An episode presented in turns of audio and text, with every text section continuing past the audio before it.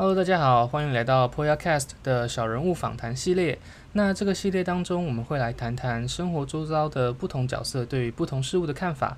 那如果你喜欢 Poyacast 的话呢，可以在 Spotify、Apple Podcast 还有 Google Podcast 追踪我的节目。那我们开始喽。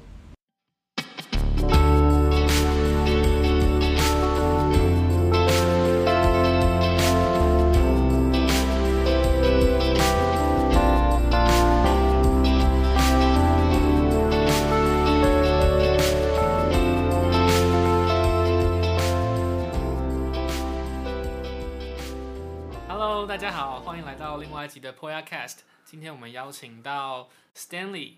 那 Stanley 他是一个德文老师、英文老师，还有音乐老师。Hello Stanley。Hi，大家好，我是 Stanley。那今天我们要跟大家来谈谈的是有关于音乐系这回事。OK。对，所以 Stanley，你当初你是从小开始学音乐吗？嗯，算是从小开始学，可是我没有念音乐班，我是一直到大学才真的念音乐系这样子。这样子会很困难嘛？因为如果你要做很多其他的准备来帮助你考到音乐系，嗯，其实会，因为一般来说，台湾的音乐系大部分还是有分所谓的主副修，那通常会是一种乐器，或是声乐，或是作曲。所以如果你需要考数科考试的话，你会要考五个：听写、乐理、视唱，还有主修跟副修，总共有五个考试。可是对我来说，因为我从小只有弹钢琴而已，而且我弹的不是古典钢琴。嗯、那虽然我会吉他，可是吉他好像不会是音乐系的不会是一个主修，而且我也没有弹那么厉害。所以我那时候的选择就是，我选了几间是不考主副修的音乐系，嗯、像是我那时候啊，现在应该不一样了，有辅大的什么音乐应用啊，应用音乐组，嗯、然后好像还有中山的创作与应用音乐组。OK，所以我后来两个都有去考，那我最后是选中山这一间，就是没有考主副修，但是还是要考听写乐理视唱，嗯哼，所以最后我就是考进了那个中山这样子。可是那你会的乐器也蛮多的啊，你不是会钢琴，然后会弹吉他，然后还有小提琴，是吧？对，还有一点点小提琴，一点点爵士，就什么都一点点，什么都一点点，略懂略懂，对，略懂略懂，但是。但是对我作曲来说，其实略懂略懂是蛮有帮助的。嗯哼，嗯，它会比虽然我没有办法真的演奏长笛或者竖笛这些乐器，可是因为我们念作曲，然后有对这些乐器有一些基本的了解之后，就是你会熟悉这个乐器可以从哪里演奏到哪里，它的音域多广，然后在每个音域它的音色还有音量大概是什么样子，所以有点像是。厨师就是在煮菜的时候，你会知道，哎、欸，这个香料加上这个香料合起来是什么味道。你刚刚讲厨师，我以为是在讲厨师机，不是，不是厨师。当然，对乐器而言，厨师机是很重要的，没有错。对。所以国内国内的大学音乐系，它是一个音乐系，然后下面分很多不同的组，是这样吗？嗯，对，是这样子，就是。很多学校都有音乐系，那好像音乐系人应该不多，大概都是四十，最多五十吧。大概这么多人，可是每一班里面就会有各个乐器，就会有人主修小提琴啊，主修管乐器或者主修打击乐。那这么多主修的原因，是因为他们希望这些主修进来之后，可以变成一个乐团，还有一个合唱团。Oh. 所以学校其实开的。那个职缺不是不是职缺，因为找工作是吗？好辛苦，想到音乐系的出路，已经讲到职缺来了，不是这样的，是是所谓音乐系里面有分很多主副修，就是他如果收太多，收太多，譬如说收太多的萨克斯风好了，可是。嗯那乐团就会萨克斯风声音永远都超大，这样就会需要这么多，是一个很不平衡的感觉。所以它其实是有固定，比如说每年会收四支小提琴、两支大提琴，然后几支管乐器这样。他们其实是有配额，是有固定的。了解。所以不同的乐器其实要进音乐系的难度是不一样的。所以就是学冷门的乐器进音乐系的门那个会比较高。对，但我不想得罪别人，我必须说，吹冷门乐器的人也是很厉害的。他们的技巧跟音乐性也是非常好。对，嗯，没错。当然，当然，当然。我之前听过，就是如果你想要就是进一个交响乐团或者是什么职业的乐团的话，你冷门乐器的机会是比较好，因为比较没有那么多人会这个乐器。嗯，确实，你的就是你的竞争者会比较少，可是这些竞争者的值可能也都很高。哦，OK，嗯，了解。那音乐。嗯，你刚刚说你不是照一般就是可能音乐音乐班这样子上来读音乐系，嗯，那你觉得在这个过准备的过程当中，那么遇到什么样的挑战？什么样的挑战呢？我是我其实是真的高中才想要念音乐系的，嗯，所以其实我高一的时候，那时候大家早自习就是都在看学校的书什么的，然后我我的话就是打开厚厚一本乐理书在那边看，这是五度，这是三度，这是大七度，然后这个应该是什么调之类，我都在做这样的事情。但其实粤语来对我来说是容易的。因为它就是读书背东西而已，然后跟理解。可是我觉得最难的是视唱跟听写。嗯、一个视唱就是输出，那听写就是输入。嗯、就是你要听到什么东西，钢琴弹什么东西，你就要写下来。是钢琴它弹一个和弦，你要把它写下来，是这样、嗯。对，还有弹单音，还有弹它的节奏。OK，那音感要很好。音感要很好之外，你要知道怎么去来得及记下，因为它不会一直让你重复听，可能只有听个两三次而已。所以你必须要分配好这几个小节，你要做什么事情？你要先画，你要先画那个豆芽，还是你要先画那个符感，还是你要先写升降记号？就是你必须要想，你每一次有不同的任务，然后在三次之内你要把东西都听出来。有点困难。这个其实对我来说是非常困难。我那时候，我那时候试唱听写哦，然后试唱试唱是这样，试唱是他会给你一份谱。嗯可能是 A 大调，可能是 B 大调什么？我记得我拿到 A 大调一首六八拍的曲子，就大概三到四个小节，然后评审会给你第一个音，然后他就说好，他按完，然后你就可以开始唱了。我那时候根本是用念咒语的方式 念完一整排，你知道吗？我没有在骗你，我就像拉哆西哆瑞咪发嗦拉西哆，根本这样念。我跟你讲，我的数科哦，我的视唱跟听写，我考一百分。哇，两个加起来一百，一个五十，一个四十九，超废的。但是我还是进了音乐系哦。嗯，好，没错，了解。那你在读完台湾的大学音乐系之后，你又去国外念了？对，我去国外念书，可是我没有，可是我很有点惭愧，因为我没有念完。嗯哼，嗯，就发生一些事情。我把第一年的课都修完，都修过了。可是我后来就休学一年，然后在那休学一年里面，我觉得想了很久，我就觉得，嗯，我那时候念的东西是音乐治疗。OK，其实蛮多人对音乐治疗是很有兴趣的，也觉得这是一门很不错的工作。我那时候自己也是这样觉得，我觉得音乐是我喜欢的，然后我对心理学也非常有兴趣。之前也有在。高一大修过一些心理系的课，因为我们有那个跨校选修。OK，然后我就觉得这应该是我会喜欢的东西，然后我后来就真的考进去了，然后开始念，但不知道为什么，就觉得这两个东西合起来就不是我那么热衷的事情。所以你觉得它有点冲突吗？还是有一点？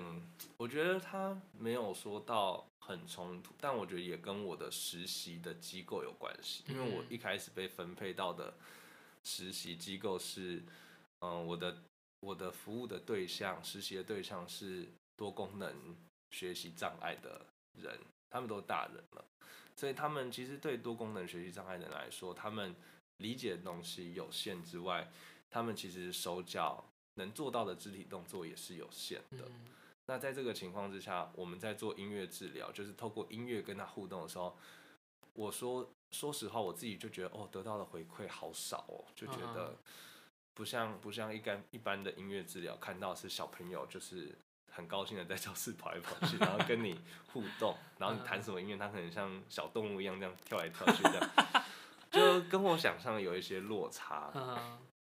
所以那时候我就觉得，嗯，也许音乐跟心理的东西我都分别喜欢，但也许合起来就没有那么适合我。OK，就像你喜欢卤肉饭，你也喜欢香蕉蛋糕，可是你不能把这两个东西混在一起吃。就跟意大利人喜欢披萨，然后也喜欢凤梨，可是他们就不是就是不能接受把它加在一起。对，没错。但但也许。可是其实很多人念音乐治疗，他念的也是非常的开心。嗯，也许他们找到正确的合起来的方法，怎么去使用它。可是对我来说，可能那时候我还很年轻，虽然现在也没有很老啦，才二十八。但是，但是那时候就是加上遇到一些人、一些事情，所以导致我没有把它念完，我就回来了。但是我其实有在想，未来如果可以的话，我还是会希望可以再念一个研究所。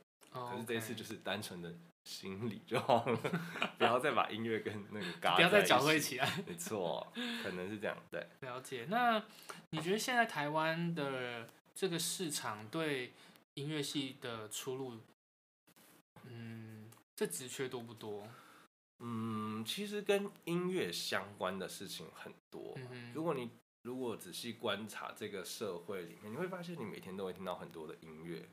捷运站有音乐，你搭高铁也有音乐，你看广告有音乐，看舞蹈表演也有音乐，嗯、然后可能你在当然 MV 啊、歌手那些都是音乐，但是音乐的出路多不多？我会觉得其实没有，嗯，真的没有那么多。Okay. 就像譬如说，像真的能够在国家音乐厅或是音乐厅里面开演奏会的人。其实我相信这样有这样的能力的人其实很多，可是我们的客群、嗯、我们的观众没有那么多。OK，因为我一直觉得古典音乐它是一种，如果你对这个东西你没有理解，你不会想来听的。除非你刚好听过的是一些很经典的曲目，在电影里面有出现过，那你听这首古典音乐的时候，你可能会想起某些电影的剧情，所以它会让你觉得好听，然后有感觉，有连接。对，所以大家会花比较多几千块的钱去听那个流行歌手的演唱会，因为他会觉得这些歌歌词跟他很有共鸣。可是古典乐可能对他来说太冷僻了，就是他找不到他跟古典乐之间的关联性。那这时候他就不太会去选择花几百块去听一场古典音乐会。了解，那你是怎么样？找到你目前的盈利模式。我 目前的话，就是身为一个自由业，但其实就是到处去教课这样子。OK，变成一个自由老师，到处兼课这样。嗯，对，目前的这样，目前是这样，但我有考虑过全职工作啊。但大家也都知道，我劳动意识太强，所以，嗯，很怕跟老板吵架，老板也怕我随时发起罢工。我会不会录完这集就没有老板敢请我去工作？欸、对耶，对，那是不是应该卡掉的？好糟啊！然后，然后，嗯，可是其实说真的，你想想看，一场音乐会，除了台上表演的人，其实有很多幕后的人要去做。像我毕业那一年，其实我的工作是在戏上做行政助理。那音乐系的行政助理应该跟其他系，应该说每个系所的行政助理的工作内容会有点不太一样。嗯哼。那我那时候做行政助理，我主要工作也不是 到处表演，我没那么有才华，我没有办法到处表演。可是我的工作之一就是到处规划表演。哦。因为毕竟是行政助理嘛，所以我就要招，就要排那个大家可以彩排的时间，然后规划出一整场音乐会谁可以来表演，哪一个时段他可以来。然后要安排怎么样的曲目？OK。然后那时候我就就是系主任的行政助理，所以那时候我们规划一场，好像在屏东六堆的客家文化园区办一场音乐会，好像快两个小时哦。然后那场音乐会我还自己当导聆，就是因为因为要做节目才要写那个曲目解说、乐曲解说。Uh. 然后我就一个人在那边上网找资料，写完之后发现哦，怎么那么熟？老师就说：“那你不要当主持人跟导聆。”我想说，全部都你接下来。对，我说怎么这么忙？但是，但是就像我讲的，一场音乐会它其实有需要很多的人。嗯哼。当然我那时候是自己一个人，是因为还好，因为系上大家也都很配合，很帮忙。可是如果你在外面真的售票的音乐会，其实要前台的工作人员，后台的。午间就是提醒说，哎、欸，等一下谁要上来了？从哪个地方上去，从哪个地方下来？还有场务，他要赶快换下一场乐器，他需要怎么样的摆放，怎么样的音响效果？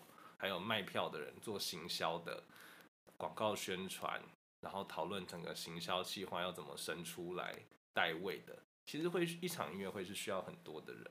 OK，嗯，那音乐系是会有所谓的那个毕业公演，对吧？嗯对，大部分台湾的音乐系是，就是你要通过毕业的一个方式，就是你需要举办音乐会。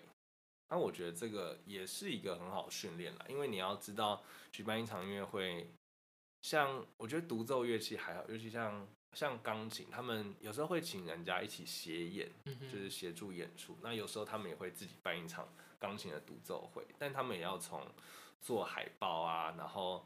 做节目册啊，开始学起，这样也是一个不错的经验。OK，嗯，所以那你，呃，所以你那时候也有去做这个毕业的公演？我的超麻烦，我的很伤财。怎么说？我是念作曲，我写了十个乐器，我也只有两只手啊，我又不是章鱼哥，所以，所以你知道我的音乐会就是。大傻逼，拜托拜托来帮我演。但我我我必须说，我的同学们、学弟妹、学长姐人都很好，就是大家对我也蛮好，所以我那时候真的是非常的小气。你看我应该我自己就是惯老板，他们每次来彩排，然后最后帮我演出来，我只送他们一人一张电影票 跟请吃饭而已。然后这还蛮容易打发的。对，所以我觉得作曲其实考的不是你的作曲能力，考你的是你的人际关系。人际关系很差，你哪找得到人帮你演出啊？也是哦，就跟指挥也是一样啊，指挥跟作曲这两个主修都非常吃人脉跟人际关系。嗯，OK。所以，嗯，在网络上有人说，就是音乐系的学生，他们的毕业公演是他们人生当中唯一的一次的高潮。你觉得是真的吗？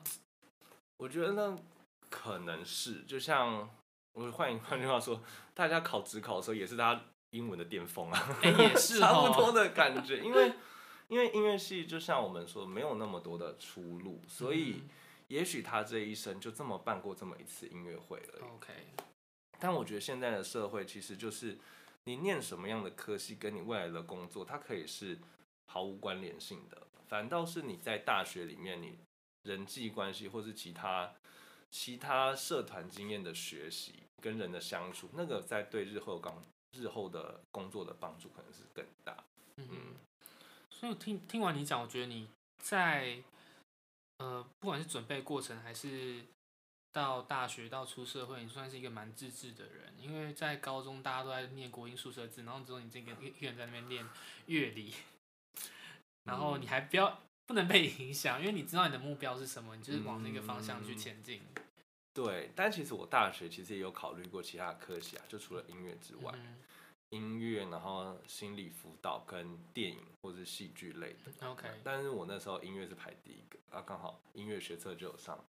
我也不想在那边拖着职考，我也想赶快休息呀、啊。但是音乐是我的第一志愿，没有错。OK，好，这时候我就想到高中有一个小插曲，我也就是啊，不要讲哪个老师好，但我必须说，因为我高中念的是实验班，其实也就是变相的自由班，就是如果你前面一年级成绩可能比较前面的话，你会被排在二三年就会排在那个班。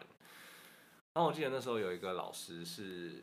一个好，不要说哪个科目的老师，怕大家去漏搜了。对啊，不要漏搜人家。老师也是有压力，因为我现在自己是老师，嗯、我也知道，虽然我不是在那种升学压力的班级，但是我们那个班带那个班的老师，我相信他们是有背负着学生升学率的压力。所以那时候我就跟一个老师说。哎，老师，我念的是文组自由班，但是我看大部分的音乐系只要国文、英文有后标就好了。可是因为我从小不是念音乐班，我很需要时间去准备这些乐理、听写跟试唱，所以我可能没有办法花那么多的力气在其他的学科方面。然后我当下我觉得老师会祝福我说：“他说真的哦，你找到你的目标了，很棒，要加油哦。”我那时候是这样想的。那老师说。你知道这样会拖垮班上成绩吗？我说哇，我英文也不是最差，讲、啊、出科目的糟糕。我就说，因为我我英文也不是全班最差的，凭什么说我拖垮成绩？然后那时候那时候想说，哇，这个老师真的是跟我想的，嗯，不太一样。OK OK。然后最后我考上，老师那也是 Congratulations，你不要再拖垮成绩了。班上平均可以不用算你的了，对，不用算我的了。OK。对。所以，呃，大家知道音读音乐系很花钱这件事情，嗯，对，大家都会说读音乐系很花钱。呃，我觉得，嗯，相较于其他科系，音乐系真的应该是比较需要花钱的乐器。但但我自己，因为我从小不是念音乐班，所以我是在那种什么团体教室。就什么雅马哈还是那种那种地方上课，一堂课，我记得我那时候上课从一堂课五百五哎四五百块开始上，然后上到八百块一个小时这样子，嗯，但是有些人的乐器它就是很昂贵，几十万几百万，嗯，我真的到我们家真的是一直到我高中的时候才真的有一台钢琴，就真正的钢琴。不然之前我们家都是用数位钢琴。OK，嗯，就那种八十八键的，然后插电的那种。嗯、那你觉得你就是以前的投入跟现在你的产出有成正比吗？就是有去弥补到那时候的投入吗？嗯，弥补到那时候的投入嘛。如果说用金钱来看的话，我觉得还没有哎、欸。就是我，我觉得我爸妈投资在我音乐方面的金钱，跟我现在透过音乐所赚到的钱，应该是还没有赚 回来的。OK，而且我现在大部分的的课好像是以教外文 为主，音乐真的是我一个很大的兴趣呢。了解，嗯，所以你教外文是教英文？嗯，跟德文，跟德文，对，哦，好酷哦。嗯，我后来发现我对语文也蛮有兴趣的。对，你现在还在学西班牙文？对，没错。想逼死谁？可是我记得我们中山作曲组的大家，其实很多人都有学第第二外文，就除了英文之外，大家都学第二外文。可能我们念作曲跟我不知道会不会跟念法律有点像，因为其实有很多的乐理规则跟文法规则其实蛮像的。我们会很喜欢去 理解这些规则，它是怎么运作的，所以。每次学一个新的语言，就是文法永远都是最吸引我的那一块，我会觉得非常有趣。哇塞！我觉得我在学西班牙文的时候超讨厌那个动词变化。我知道，就是我吃你吃他吃，每个人吃法都不一样。我可以理解，但对我来说，那个会是一个很有趣的过程。嗯，就理解他们是怎么变化的。了解。嗯，那你有没有想要对想要读音乐系的人的建议，嗯，或者他应该要做什么样的准备？嗯，如果如果你想要念音乐系的话，其实我觉得不用硬要想说我现在念音乐系，或是任何科系其实都一样。你想要念什么科系，你未来一定要做这个吗？不一定。我觉得大学是要选一个最理想上啊，你应该选一个你喜欢的东西。OK，因为像我当时念音乐，其实我我永远记得我。第二天开学，开学的第二天我就大哭崩溃。为什么？因为我那时候一进去，然后老师就说：“来，我们要考音乐基础训练，要分班，就是听写啦，听写课。就是老师会给大家一份考卷，然后就开始弹，然后弹弹弹弹弹，弹完之后，他说啊，考完了啊，别人的考卷怎么那么满？啊，我的怎么五线谱都还空白是怎样？我想说我根本听不出来啊，我觉得超崩溃的。然后我那时候。后来我的听写课很认真，然后有一次我们那个我是 B 班嘛，因为我比较弱，然后我们老师就说：“你们看看 Stanley，Stanley 已经他之前进来的时候他考几分？你们知道十三点五分。”他说：“这个点五也太励志了。”然后他现在已经考七十几分了，我就说：“老师，谢谢你告诉我，我当时只有十三点五分。”所以那时候当下我是很崩溃的，因为以前音乐是我的兴趣，可是后来。我发现，当你真的要把你的兴趣当成一个专业、一个科系来念的时候，你不是只有你喜欢的部分，你所有不喜欢的部分你也都要了解。所以，如果你不是对一个东西真的很有兴趣、很有决心想要念的话，你会觉得很痛苦。因为，譬如说，你想要念戏剧好了，你以为戏剧就是看戏表演这么简单，可是戏剧背后也有很多的理论跟剧场工作是你要学，你不见得有兴趣。所以大学你应该选一个你最有兴趣的东西，而且你有决心要念它周边商品的东西都要念的东西。